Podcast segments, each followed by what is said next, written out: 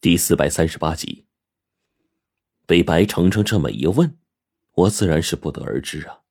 但是这会儿黄队的眼睛远远看过去，便发现这黑暗当中的一些东西。他直接就对我们说：“那下方一二百米的位置，我看到了一座露天祭坛，圆形的，有有多大？”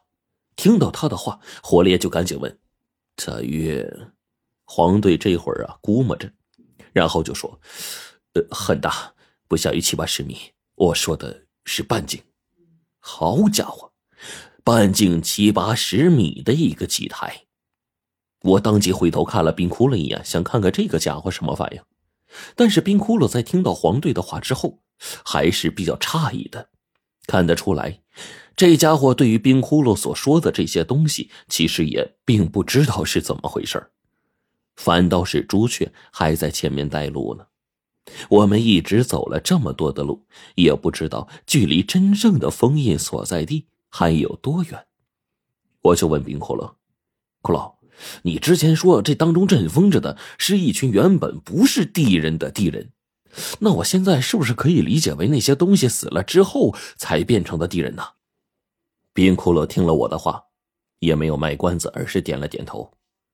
黄队这时候呢也好奇起来，忍不住呢就问道：“说，那这不是地人的地人究竟是什么东西啊？你们一定听说过天人？”冰窟窿这几个字一出口，我们所有人都是听得一愣。在那个年代呀，地人、水人、路人还有天人全都是存在的。无论是我们之前抓住的美女蛇，还是后来冰窟窿的这个告诉啊。以及我们自己的探查都在告诉我们，这些东西是存在的。美女蛇说过，天人又叫羽人，这个东西长着翅膀，平时都是在天上飞的，但却是最先灭绝的人类。可这这里边真正阵风着的，竟然是死后化成地人的羽人。冰窟窿这会儿把这个真相说出口，关于这个地方的一切，他所知道的那点东西，我们就全都知道了。很快，我们就来到下方的祭坛。此刻，远远的看着这边祭坛上的一切，冰窟窿突然毫无征兆的跪下来，率先磕了好几个头。我们都十分的不理解。但是这一次，我第一次看到冰窟窿的脸上竟然有着一抹泪痕。但是这家伙的眼泪很快就擦干了。冰窟窿对着此刻祭坛上那灰蒙蒙的一片，连续磕了三个头，良久之后，才从祭坛上站起来。而此刻，我跟黄队他们都是满脸疑惑，包括贞子奶奶在内。但是很快，奶奶就懂了。她走到这些枯骨边上一看，随后也跪了下来，对着地面磕头，然后重新站起来。我们其余这些家伙看到冰窟窿和贞子奶奶都在做这一套动作，虽然不知道是因为什么，但是看着冰窟窿他们脸上那激动的模样，我们最终也是按照他们的办法行礼，最后重新站起来打量整个祭坛。冰窟窿从最开始到现在，我们认识的这几年里，我这是第一次。那第一次看见他流泪，第一次看到他如此动容的神情。这会儿看着他们对着祭坛沉默，我跟黄队缓缓走了上去，然后在这被灰尘遮掩了花纹的祭坛上开始寻找着，很快就找到了一堆枯骨。这些骨头模样，仔细看起来，其实已经跟现在人类骨架的模样。嗯，稍微有所差别，但是差别并不大，只是在骨头的整体体积上显得比现在的人的体积大上一些，但骨骼之间的密度似乎更高，它们之间几乎没有孔洞，不像现在的人断掉的骨骼处都是蜂巢状的。而仔细看就能看出这当中的差别，这当中很多骨骼都是奇形怪状，甚至还见到了一种好像是半马人的骨骼。这家伙上半身长着人的骨头，下半身却是马的身躯，身材异常的高大。只是在这家伙的残骸之上，还插着数把已经钙化的骨刀。原来这些骨头浑身毫无光泽，灰蒙蒙的一片，都是因为钙化的原因。咔嚓，黄队轻轻的在那把骨刀上捏了一下，然后骨刀发出咔嚓声，就断裂开来，化作了灰色的齑粉。他们在这空气当中暴露的时间太长了，以至于现在就连骨头都已经不再结实了。而我这会儿。竟然从一副骨架的腰间找到了一样特别的东西，那就是骨针。这个骨针的长度，如果你仔细留意看的话，就会发现端倪了。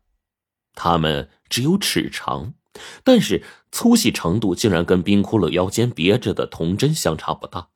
但这不是最主要的一点，最令我惊愕的是，这骨针一共二十四颗。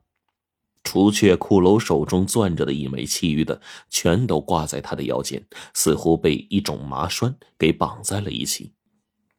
我现在可以肯定，只要我稍微碰一碰这当中的一枚骨针，那面前整个骨架都会散架，最后落在地上，直接摔得粉碎。而到了这里，我终于彻底明白了这里发生的事情：冰窟窿和贞子奶奶为什么突然跪下来，在一瞬间泪流满面。这里死去的人、战死的人，只怕是上古年间他们的家族，亦或是他们部落的亲人。原来。这个地方当初参与阵风的，竟然是冰骷髅他们的祖先。这一会儿，我跟黄队再次看了这里一眼，深深的鞠了一躬。良久，冰骷髅前前后后转了一圈，把这里的整个祭坛全都看了一遍，数了一下自己祖先族人们的尸骨。在这当中，我们可以看到各种奇形怪状的尸骨。这是属于那些地人的，那自然，当年那场封印大战肯定是打得极其惨烈，不然我们现在不可能这么安乐。下面被阵封的那些东西也不可能这么听话，一直待在火山下方。反倒是这会儿，我左右转了一圈，却发现了一个奇怪的现象。我这会儿愣是忍不住迈着脚往前走了许久，来到前方。朝着一副特殊的骨架看过去，随后白程程这丫头一阵惊叫，也来到我面前，盯着我正在看着的东西。再然后，黄队和火烈也来了，贞子奶奶也来了，最后冰窟窿也来了。朱雀静静的躺在旁边休息，随时等待再次的前往为我们带路。而这个时候，我看着面前的骨骼，整个人说不出来的震惊。面前的这具骨骼是那么的与众不同，他的大半个身体都与常人十分的相似，但是左右手臂的位置，却是与众人大不相同。他没有手臂，那两边肋骨之前生出了一片细密的骨骼，分明是翅膀的走向。这竟然是一具羽人的尸体，也不知道在多少年之后彻底腐烂。到现在变成了我们现在所看到的这具骨骼，这还是我第一次看到这种东西。地人、路人，也就是我们自己，加上之前的水人，我们已经完全都见过了。那到了今天，我们这还是第一次见到雨人的骨骼，这真是一件令人吃惊的事情。然而，也就在这一瞬间，在上方十八层神殿的位置出现了鬼怪的事情。那上方不知为何阴风呼啸，到处都是鬼哭狼嚎，仿佛有什么机关被触动了一般。怎么回事？神殿里发生了什么？皇帝突然一愣，随即火烈整个人也愣了一下，分析道：“我们从那里面出来了这么久，还依然是安然无恙，这里面恐怕是有人闯进来了。”这火烈一句话，我们全都明白了。十八重神殿有人闯进来，那闯进来的除了徐子良他们，应该不会有别人了。果然，在这一瞬间，朱雀发出了一声鸣叫。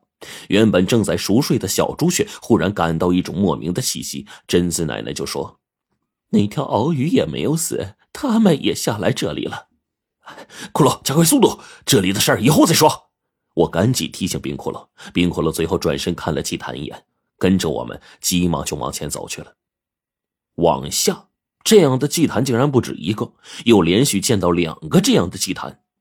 黄队的夜视眼终于确定了最下方位置的地方，他整个人颤抖的说：“在这些下方，是一个比咱们之前看到的还要大上许多的巨大祭坛。”“什么？究竟多大呀？”我不由得问道。此刻我的手电筒往下找，根本看不到任何东西，这说明那下方祭坛的位置十分遥远。毕竟在这漆黑一片的位置，就再怎么样，手电筒照射两百米。清晰成像根本不成问题的，可是黄队能看到的地方，我们用手电筒照射都看不到，这只能说明这下方的位置距离十分的远。走，你顺便再看看那下方的情况。冰库勒说着话，我们就沿着路快速往下，大约七八分钟的功夫。这时候手电筒的光芒照过去，已经可以看到一些模糊轮廓的地方了。唯一能证明的一点。就是这里的确很大，我们手电筒胡乱照射一个地方，最终视线里面都是这个祭坛。那至于这个祭坛多大，可想而知了。我看清楚了，骷髅，我看清楚了。这时候，黄队一面喊着，整个人激动的说不出话来。我赶忙就把他猛地一拉，然后问他：“怎么回事？你都说呀！”黄队整个人愣住了，一面被我拉着往前走。但是整整过去许久才回过神来，对我们说：“他们，他们是活的，正在，正在看着我们。是活的？什么是活的？”